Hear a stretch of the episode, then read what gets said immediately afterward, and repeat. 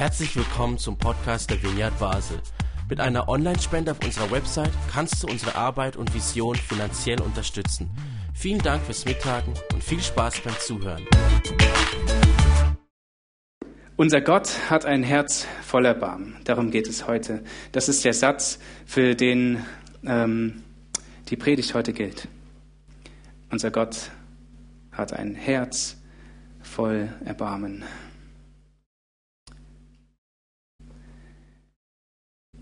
Das sagt Zacharias, nachdem er zehn Monate lang stumm ist. Warum ist er stumm? Manche kennen die Geschichte und wissen, dass ähm, Zacharias ähm, einen Engel gesehen hat, der ihm verkündet hat, dass er einen Sohn bekommen wird, seine Frau schwanger werden wird und der Sohn, dass er Johannes heißen, heißen soll und der, der sein wird, der Jesus den Weg bereiten wird. Zacharias, alter Mann, seine Frau auch schon alt, glaubt nicht dran. Wie soll das denn passieren? Wie soll das denn funktionieren? Und der Engel sagt, du wirst stumm sein, bis es eintrifft. Krass, oder?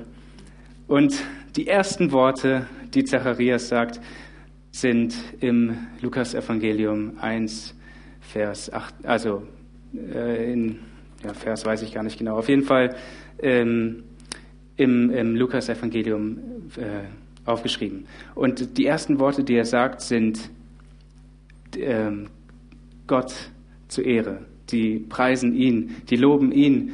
Und ich meine, wenn ich zehn Monate stumm bin und nachdenken kann, was sind meine ersten Worte, ist das vielleicht eine schlaue Sache? Ich weiß es nicht. Auf jeden Fall finden wir das noch raus, warum das eigentlich total ähm, schön ist und total logisch, dass das seine ersten Worte sein äh, sind. Und zwar ähm, möchte ich dafür gleich einmal recht lange auspacken. Und ich hoffe, ich erschlage euch nicht. Ich habe nämlich ähm, eine Zusammenfassung der Bibel mitgebracht. und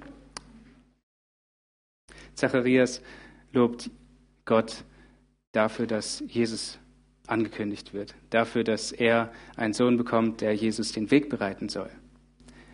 Und selten, wirklich selten wird das Erbarmen Gottes so existenziell und so persönlich ausgedrückt wie dort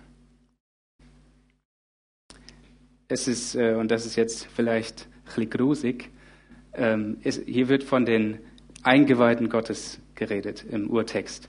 Die Eingeweihte Gottes. Und an anderen Stellen äh, im Neuen Testament wird von Jesus berichtet, der quasi seine, wo sich quasi seine Eingeweihte umdrehen, weil er so ein Erbarmen hat, so ein tiefes Mitgefühl. Ja, das ist so aus dem Innersten heraus habe ich so ein tiefes Mitgefühl und so, und daraus entsteht so ein Erbarmen. Und, das, und dieses Erbarmen wird hier eben so dargestellt. Die Eingeweihte Gottes, die sich quasi umdrehen, die bringen Gott dazu, dass er ein, so ein Erbarmen zeigt und, und ähm, Jesus nun schickt. Dass das der Grund für die Heilsgeschichte ist Jesu Erbarmen, Gottes Erbarmen. So, was ist die Heilsgeschichte? Das, das möchte ich heute auch noch mal ein, ein bisschen erklären und kurz aus, ausholen. Die Heilsgeschichte ist die Geschichte von Gott mit dem Menschen und dem Volk Israel, wo er ja das Volk Israel am Anfang beruft und sagt, ich möchte dass das Volk Israel ein Segen wird für alle anderen Menschen, sodass durch Israel, durch das Volk Israel, Menschen mich sehen, Menschen zu mir kommen können, zurück in eine Beziehung zu mir und also Mensch und Gott zurück in eine Beziehung.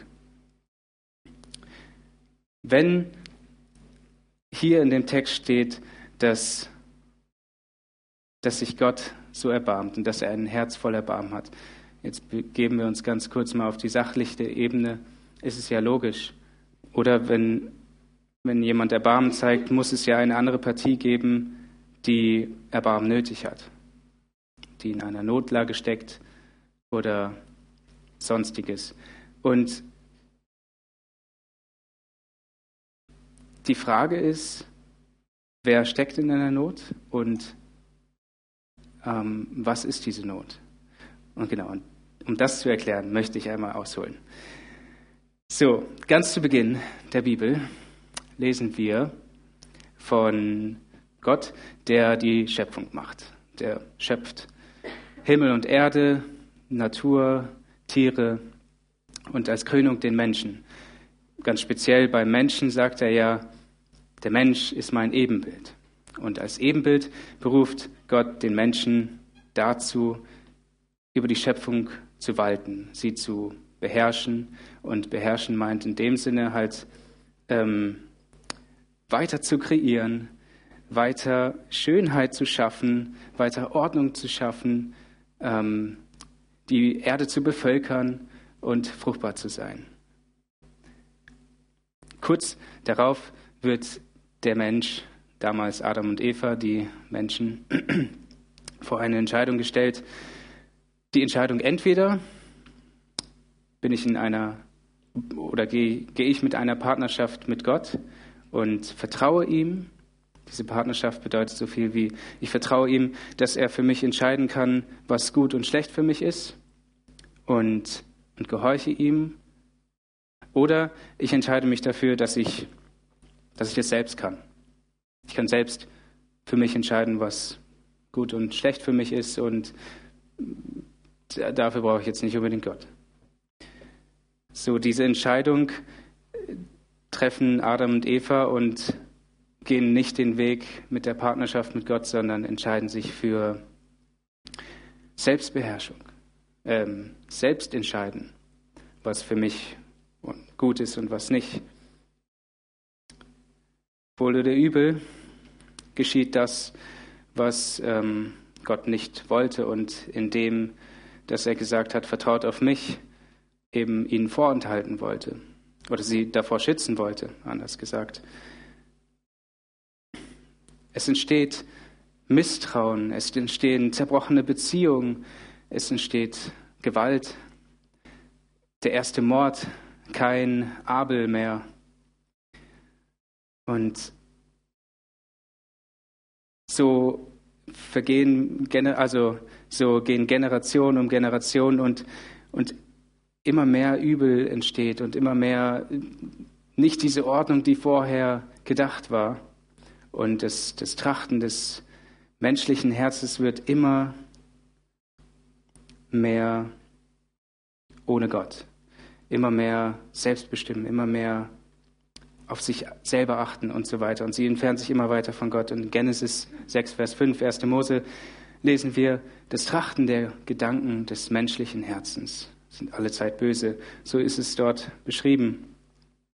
Naja, das bösartige Herz des Menschen scheint sich in der ganzen Geschichte nicht verändern zu wollen. Und Gott sieht das und erbarmt sich und sagt, so kann das nicht weitergehen. So will ich den Menschen nicht sehen. Ich, ich habe so eine Liebe zum Menschen und ich will, ich, ich will unbedingt Beziehungen mit ihm.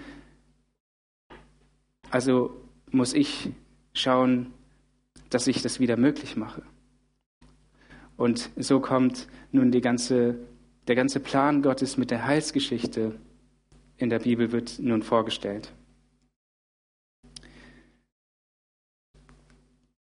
Gott möchte ein kleines, schwaches Volk berufen, das seine Heilsgeschichte ähm, zum Tragen bringen soll, vollenden soll, womit der Segen zu allen Menschen kommen soll, dass sie wieder in eine Beziehung zu ihm kommen. Das Volk soll als Vorbildcharakter dienen. Und wie beruft er das Volk? Naja, ganz am Anfang ist es nur eine Person, Abraham und Sarai, seine Frau, die nachher übrigens Sarah heißt. Ähm, er beruft den Abraham, der weiß ich auch nicht, in welcher Situation er sich befand, auf jeden Fall in seinem Alltag und, und Gott kommt zu ihm und sagt ihm, Abraham, ich möchte dich berufen und zu einem großen Volk machen. Und dieses Volk soll ein Segen sein für alle anderen Menschen. Geh hinaus aus diesem Land, wo du gerade bist, und geh in ein anderes. Das ist der Auftrag, den ähm, Abraham bekommt. Und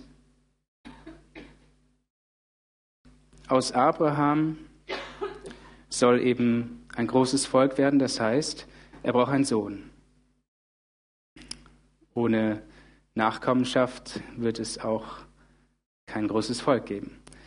Gott verspricht ihm einen Sohn. Abraham wartet ewige Jahre, wenn nicht sogar Jahrzehnte, auf diesen versprochenen, verheißenen Sohn, bekommt lange keinen. Und Gott verspricht ihm immer wieder, ich werde dir einen Sohn schenken, ich werde dir einen Sohn schenken. Ich habe ich hab einen Bund mit dir, ich halte mein Versprechen. Irgendwann spricht ihn Sarai darauf an und sagt, hey, du, passiert nichts, oder? Müssen wir vielleicht selber dafür sorgen. Look, ich habe eine Magd, du kannst auch mit ihren Sohn zeugen. Und dann kann doch darüber der Segen kommen und das, das Volk entstehen. Und Abraham macht es genauso. Und ähm, die Magd gebührt einen Sohn Ismael. Aber aus dem heraus entsteht auch einfach wieder in dem Sinne Schlechtes. Und zwar wieder zerbrochene Beziehungen. Die Magd ist, ähm, äh, die, die Sarah, Sarah ist voller Schmach und Demut und die, und die äh, Magd verachtet ihre Herrin, weil sie hat keine Kinder und die Magd hat Kinder und so. Und, und so entsteht einfach wieder ein Zerbruch in Beziehungen. Und auch der Ismail ist ein Wilder, und so, so steht es in der Bibel, ist ein Wilder und ein trotziger Junge und so. Und, und trotzdem, ja, ist jetzt hier eben Erbarmen Gottes zu sehen. Gott erbarmt sich dieser Situation nochmal, obwohl ein Vertrauensbruch geschehen ist. Ähm, Abraham hat Gott nicht vertraut, Sarah auch nicht, dass, dass sein Versprechen eingehalten wird.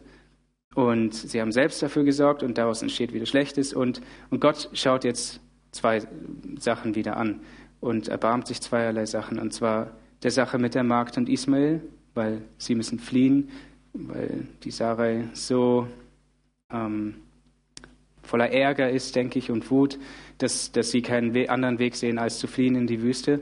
Und Gott erbarmt sich der Magd in der Wüste auch und sagt, hey, ich sehe dich und ich werde für dich sorgen und ich segne dich und deinen Sohn jetzt ebenso und mache dich zu einem großen Volk. Erbarmt sich der Situation, aber auch der von Abraham sagt, okay, Abraham, zweite Chance. Du wirst einen Sohn bekommen und ich möchte aus dem Sohn mit deiner Frau und dir diese Nachkommenschaft machen und dieses große Volk und, den, und der, aus diesem Volk soll der Segen kommen. So zeigt sich Gott auch in der Situation Erbarmen. Äh, ja, so zeigt er dort auch Erbarmen. Ein hundertjähriger Mann und eine 90-jährige Frau kriegen einen Sohn, Isaak. Und so vergehen, vergeht wieder Zeit. Ich überspringe ein paar Generationen und wir kommen irgendwann zu Josef. Die Geschichte von Josef ist auch eine total spannende und man sieht wieder einmal, Gott erbarmt sich total in der ganzen Geschichte. Josef ähm, hat elf Brüder oder zwölf. Ich glaube, sie sind insgesamt zwölf. Ähm, auf jeden Fall hat er Brüder und die Brüder, die verkaufen ihn in eine Sklaverei zum Sklavenhandel. Und durch diesen Sklavenhandel kommt irgendwann äh, Josef über Umwege zum Hause des Pharaos. Zum Hause des Pharaos heißt in erster Linie oder am Anfang erstmal in Gefangenschaft im Gefängnis. Und nachher arbeitet er sich auf, aufgrund der Gnade von Gott, der ihm Träume, Deutung schenkt. Und irgendwann ist er so weit, dass er äh, zu Rechten des Pharaos sitzt und auch über das Land mitherrschen darf und mitbestimmen darf und mitsorgen darf. Und so sieht man Gottes Erbarmen in dieser Geschichte, wo er sich Josef seiner annimmt, um im Endeffekt eigentlich Israel vor einer Hungersnot zu bewahren. Dadurch, dass Josef auch mitbestimmen darf, schenkt er Israel eben das nötige Essen, damit sie durch die Hungersnot kommen, aber auch den ganzen Ägyptern und allen anderen. Und Israel bekommt einen Platz in Ägypten, Land, das sie bebauen dürfen und so weiter. Die Generation Josefs wird auch irgendwann sterben. Die ganzen Leute, die alles miterlebt haben und der Pharao auch. Und ein neuer Pharao kommt auf und merkt, uff, die Israeliten werden ganz schön groß und ähm, kriegt Angst. Angst, dass sie doch irgendwann Macht ergreifen wollen und die Ägypter aus, hinaustreiben oder was auch immer oder sie unterdrücken. Und er denkt sich natürlich, okay, ich, ich werde der Erste sein, ich fange an, sie zu unterdrücken und legt ihnen immer mehr Lasten auf, bis sie irgendwann in eine so, solche Unterdrückung kommen, dass es einfach schon wie in der Gefangenschaft ist. Gott erbarmt sich der Situation noch einmal wieder und, und schenkt Mose. Mose, der, der aus der Gefangenschaft Ägyptens hinausführt und sie rettet. Gott, ich meine, es sind unglaubliche Geschichten, die dahinter stecken. Die werde ich jetzt nicht alle erzählen. Vielleicht kennen die meisten von euch sie ja, aber lest sie auf jeden Fall nach. Es ist total spannend gewesen. Und, und so, so ähm, wird Israel wieder befreit aus Ägypten und sie gelangen in die Wüste Sinai. In Sinai, gerade erst, gerade erst wirklich die Befreiung erlebt, fangen sie schon an, dem Herrn wieder nicht zu vertrauen. Ja, ah, jetzt haben wir zwei, drei Tage kein Wasser, kein Essen. Okay, wenn ich zwei, drei Tage kein Wasser habe, wird schon kritisch. Und ich kann mir vorstellen, dass ich dann auch anfangen würde zu murren und so. Aber hier geht es eigentlich um vielmehr das, dass sie auch gar nicht angefangen haben zu bitten dafür und, und sie auch einfach Gott nicht vertrauen, dass er sie versorgen wird, sie versorgt. Gott erbarmt sich auch dieser Situation und schenkt ihnen Wasser, schenkt ihnen Essen, Manna, die Wachteln und so weiter. Und jetzt kommt der Höhepunkt von dem Ganzen in der Wüste Sinai. Jetzt fängt Gott endlich an, diesen Plan auch langsam umzusetzen, wo ähm, wie er eben das Heil zu den anderen Völkern auch bringen will und sie zu einem Vorbildcharakter werden lassen möchte. Er schenkt ihnen die ganzen Gesetze. Wie gehen wir miteinander um? Was tut uns gut und was tut uns nicht gut? Die zehn Gebote und so weiter. Gute Gesetze, Sachen, die, die uns gut tun. Und das Volk Israel, ja, ja, das wollen wir. Und dann ist, geht Mose wieder auf den Berg, äh, den Berg Sinai und ist dann zwei, drei Tage weg. Und das Volk ist halt mitten in so einer Feier und denkt sich, oh, jetzt ist Moses schon so lange weg und wir wissen ja nicht, ob er wiederkommt und keine Ahnung, was sie sich alles gedacht haben. Auf jeden Fall sehen sie die Völker um sich herum und sagen, hey, die anderen haben Götter und die äh, opfern ihnen auch und, und vertrauen auf sie und fragen sie auch um, um Rettung oder, oder, oder Hilfe oder was auch immer. Und, und so sagen sie dem Aaron, bau uns ein goldenes Kalb, damit wir auch andere Götter anbeten können. Drei Monate ist es her, wo sie aus Ägypten ähm, befreit wurden, wo sie jetzt den Weg gegangen sind durch die Wüste und versorgt wurden von Gott. Und, und jetzt sind sie schon wieder so, ah, vergessen, keine Ahnung, nicht mehr am Vertrauen. Und Gott, ich finde, zeigt hier einfach wieder riesiges Erbarmen. Er war ja kurz davor, das Volk dann auszulöschen oder zu sagen, jo, ist fertig, keine, keine Lust mehr. Und das ist nochmal ein anderes Thema. Aber er erbarmt sich wieder einmal und sagt, nein, es ist mir so wichtig. Und ich möchte trotzdem einen Weg gehen und ich möchte den roten Faden durchziehen und das Volk nicht ähm, loslassen, weil ich habe versprochen und ich habe einen Bund mit Abraham geschlossen, dass ich aus ihm ein Volk machen werde, was den anderen zum Segen wird. Gott erbarmt sich wieder einmal und geht mit ihnen einen Weg. Etliche Zeit vergeht wieder und ähm, Mose stirbt, Josua übernimmt die Leitung. Sie nehmen das verheißene Land langsam ein. Josua stirbt, die Ältesten, auch alle, die alles gesehen haben, die ganzen Werke, die sich noch erinnern können an, an damals den Auszug aus Ägypten, die Befreiung und so weiter. Und das Volk fängt wieder an zu vergessen und findet sich wieder in einer misslichen Lage. Sie vermischen sich mit den Kanaanitern. Das Volk, was sie eigentlich vertreiben sollten aus dem Land, denn Gott hat eben in seiner Gott hat ihnen eben gesagt, sie sollen alle vertreiben, denn sie sollen nicht die Religion, nicht die Götter, nicht die Kultur der anderen annehmen, denn das führt sie dazu, dass sie Gott nicht mehr ganz vertrauen. Sie haben es nicht gemacht, sie haben ihm nicht gehorcht und ähm, finden sich am Ende wieder in einer Not. Gott erbarmt sich schon wieder und sagt, ich gehe trotzdem den Weg mit euch. Ich erwecke euch Richter. Und äh, vorher war noch die Königsdynastie, also äh, dass Könige anfangen zu regieren und dann kommen die Richter oder andersrum. Jetzt weiß ich es gerade nicht. Nehmt mich nicht, äh, lese es selber nach. Und ähm, auf jeden Fall, was ich sagen will mit dem Ganzen, ist eigentlich, wir sehen das Volk Israel, der Mensch, jedes Mal immer wieder ein Vertrauensbruch, immer wieder so, ja, ich, ich vertraue dir doch nicht, ich, ich glaube, äh, ich will für mich selbst bestimmen. Immer wieder nicht gehorchen. Und Gott immer, immer, immer wieder Erbarmen am zeigen.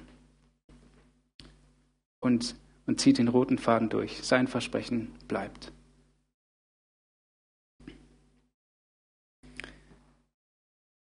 Wir kommen zu Maleachi, der letzte, das letzte Buch im Alten Testament. Und nach diesem Propheten ist einfach 400 Jahre lang Stille. Und was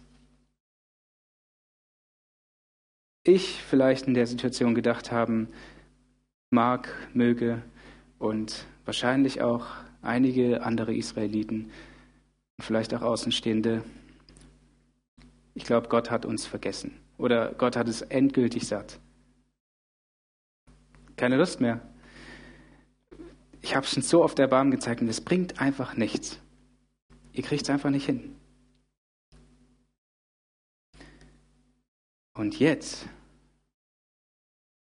kommen wir eben zu unserem Text. 400 Jahre lang Stille. Und alle denken, pff, Gott hat äh, es endgültig satt und hat keine Lust mehr auf uns. Keine Ahnung. Vielleicht vertrauen auch noch manche. Aber jetzt kommen wir eben zu dem Text, wo Zacharias mitbekommt, der Verheißene seit Jahrtausenden, seit Jahrhunderten kommt endlich. Und die 400 Jahre lange Stille hat ein Ende. Ich war zehn Monate lang stumm, krieg das mit und da stolpert es ja nur wie aus meinem Mund und über meine Lippen, wenn ich endlich reden kann. Danke Gott! Wow! Krass.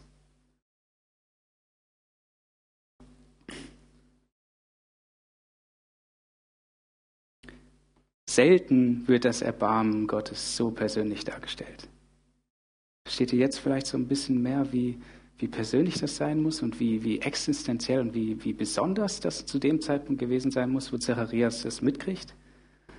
Einer der, einer, der auf jeden Fall wusste, ähm, die, die ganzen alten Geschichten kannte, weil er war Priester, wenn nicht sogar Hohepriester.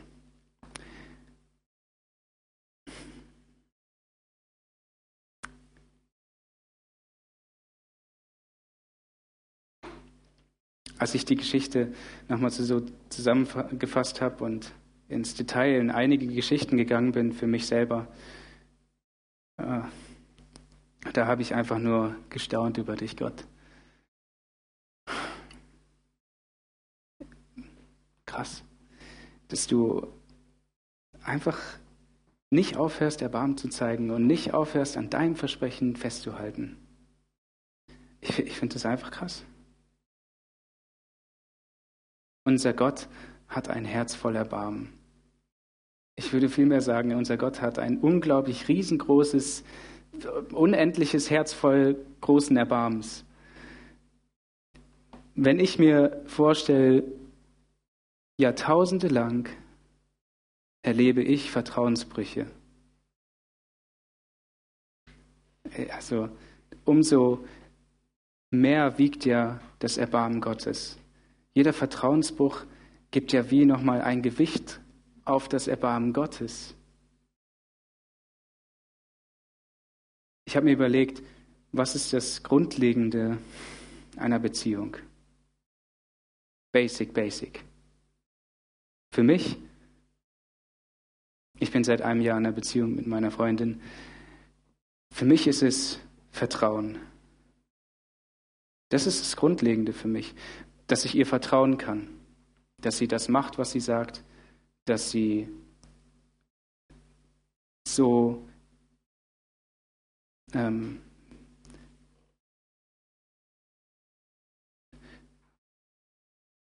dass sie, dass sie mir treu ist, dass sie mich annimmt, wie ich bin. Also einfach Vertrauen. Und, und auch in Freundschaften genau das Gleiche. Ich, ich vertraue darauf, dass mein Freund hinter mir steht. Ich vertraue darauf, dass mein Freund mich annimmt. Ich vertraue darauf, dass mein Freund mir sagt, wenn, wenn ich irgendwas falsch mache oder was auch immer. Vertrauen ist doch das Grundlegende einer Beziehung. Und einige von euch wissen das wahrscheinlich schon viel mehr als ich ähm, mit der Lebenserfahrung. Aber so viele Vertrauensbrüche hat Gott über die ganzen Jahrtausende erlebt. Und er bleibt immer dran, immer, immer, immer. Ich finde es krass. Ich finde, das, das lässt sein Erbarmen und sein Herz einfach durchdringen.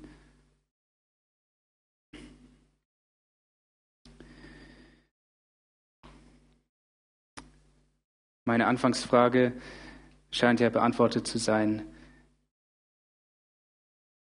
Wenn es jemanden gibt, der sich erbarmt, muss es eine andere Partie geben, die Erbarmen braucht, die in einer Not steckt. Wer steckt in dieser Not? Scheint klar zu sein. Das Volk Israel, aber auch einfach grundlegend, weil grundsätzlich der Mensch, der nicht mehr in der Beziehung steht zu Gott, wie es ihm gut tun würde, der es einfach nicht schafft, Gott zu vertrauen.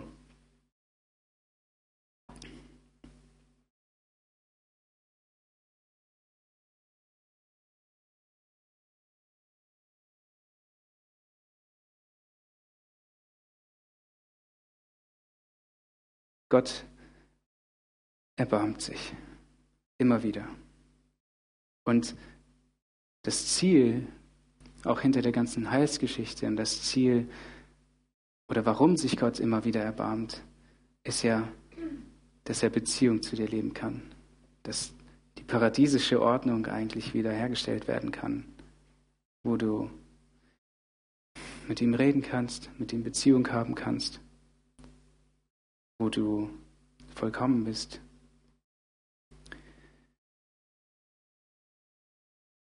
Das treibt Gott. Das ist seine Liebe zu dir.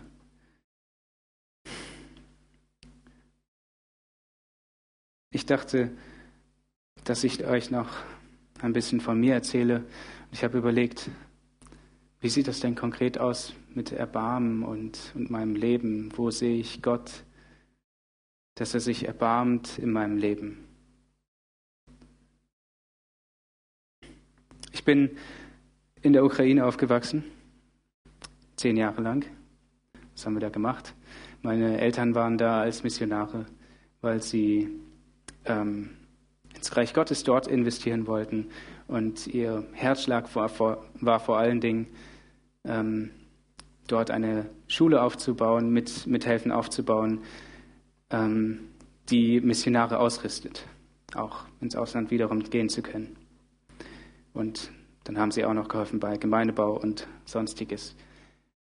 Und ich erinnere mich an den Morgen nach den zehn Jahren, wo ich aufgewacht bin und dann aus meinem Bett raus und, und auf einmal sehe ich nicht meine Eltern zu Hause, sondern den Vater von meinem besten Freund. Ich habe mir nicht so viel bei gedacht, wir haben uns oft gesehen, aber natürlich habe ich ihn gefragt, wo sind Mama und Papa? Und er hat gesagt, ähm, ich weiß es auch nicht mehr genau, aber ich glaube, er hat sowas gesagt wie, Sie sind im Krankenhaus, Sie müssen was abchecken oder so. Und ich war so, ja, ja, kommt schon gut. Und dann irgendwann kommen meine Eltern nach Hause. Ich weiß nicht, wie viele Tage oder ob es an dem gleichen Tag war. Und ähm, es wurde recht schnell klar, wir müssen nach Deutschland. Ähm, mein Papa, bei meinem Papa wurde Krebs diagnostiziert, Tumor im Kopf.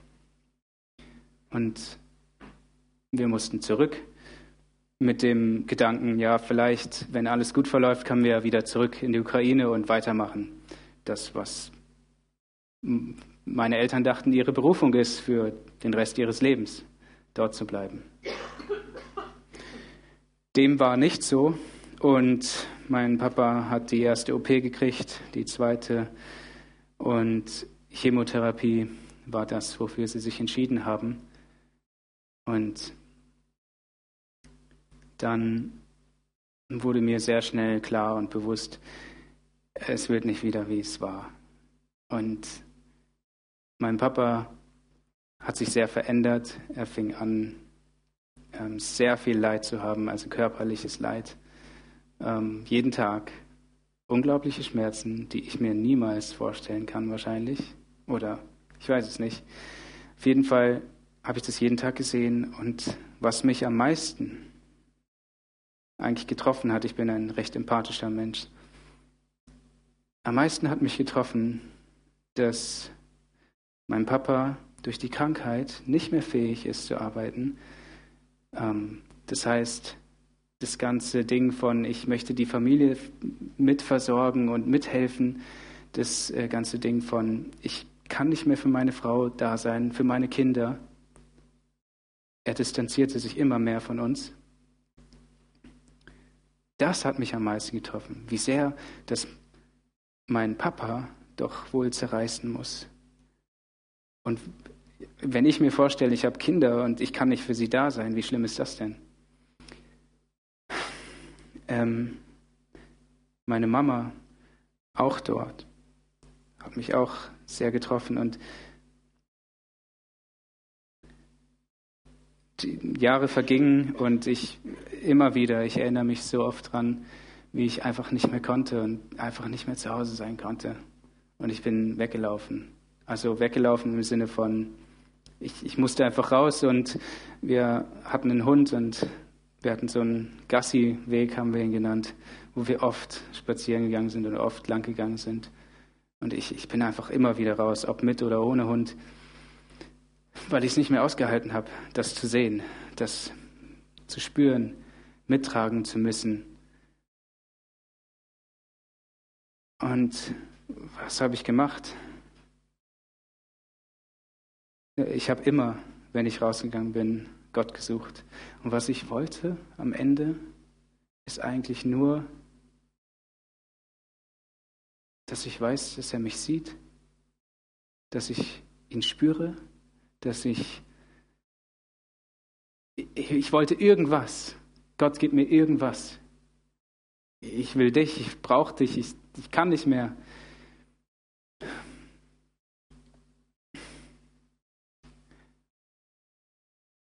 Gott hat sich immer, immer erbarmt.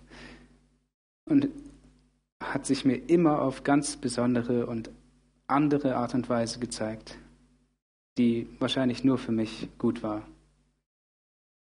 und nur ich verstanden habe.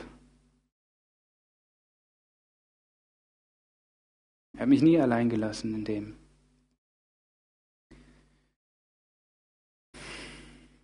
Und ich bin mit einem Frieden, vielleicht keiner Freude, aber einem Frieden nach Hause gegangen wieder und wieder meinen Alltag gelebt und das immer wieder, immer wieder zu Gott.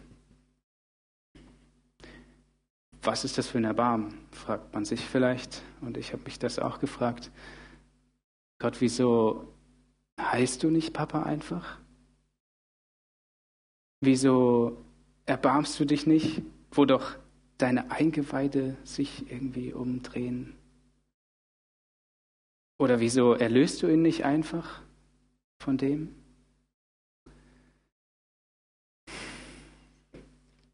Ich habe ähm, in der ganzen Zeit habe ich für mich gemerkt, es geht gar nicht so sehr darum, dass körperliche Heilung geschieht. Das ist schön und ich sage nicht, dass ihr nicht daran glauben sollt und nicht dafür beten sollt und nicht dafür einstehen sollt. Ich stehe dafür ein. Und ich glaube auch daran, dass sowas passiert. Aber das ist nicht das. Das ist nicht das ähm, Tiefe in dem. Es geht so viel mehr, und das ist ja das, wo sich Gottes Erbarmen so sehr zeigt um die Beziehung zu ihm. Es geht so viel mehr darum, dass du heil wirst in deinem Innern, in deinem Herzen. Und ich bin zu Gott gelaufen, er hat sich erbarmt meiner und hat mich in einen Frieden gebracht, er hat mein Herz ruhig gestellt.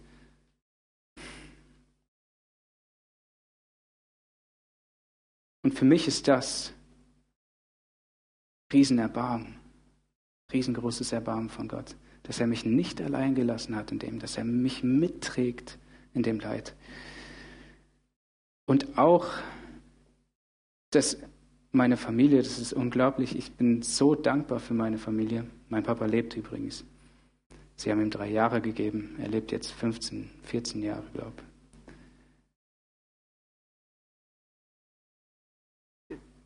Meine Familie hat so gute Beziehungen zueinander. Jesus war irgendwie immer der Mittelpunkt, auch wenn es total schlimm war manchmal. Aber es ist nie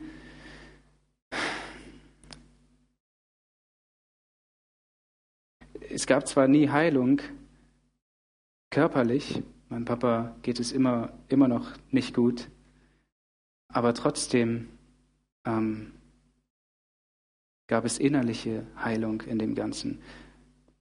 Und ich mache aus dem jetzt, ich habe nicht mehr viel Zeit oder eigentlich keine. Ähm ich glaube einfach, das, worum es mir geht hier, ist, dass für mich Gottes Erbarmen viel mehr ist als nur Äußerlichkeiten oder so. Körperliche Heilung. Für mich ist es so viel mehr das innerliche Heilwerden, das innerliche zum Frieden finden und so weiter. Gott hat einfach ein riesengroßes Herz voll Erbarmen und er möchte Beziehung mit dir.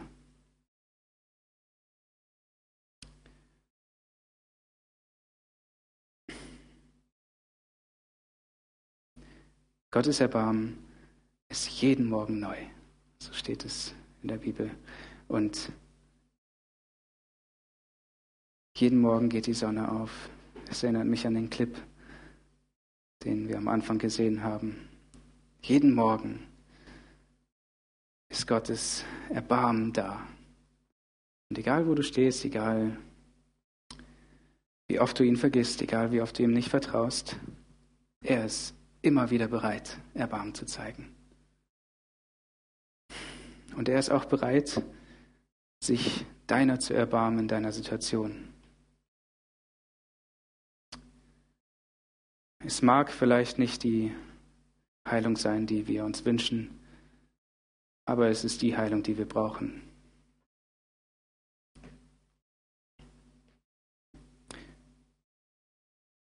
Zwei Fragen an dich.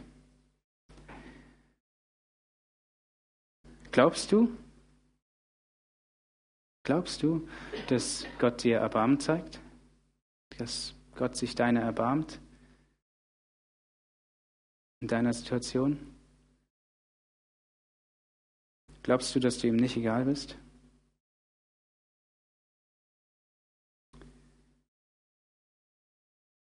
Und die zweite Frage, zum Weiterdenken und zum Mitnehmen. Wir bleiben ja nicht nur bei dem, dass es, dass Gott sich unser erbarmt, sondern wir folgen Jesus. Wir folgen dem Gott, der so einen Riesenerbarmen hat. Und das fordert uns ja dazu auf, dass wir auch Erbarmen zeigen und Erbarmen haben. Und deswegen die Frage zum Mitnehmen. Wo ist es dran, dass du Erbarmen zeigst? Wo hast du vielleicht kein weiches Herz mehr? Und wo solltest du Erbarmen zeigen? Mitgefühl, Mitleid?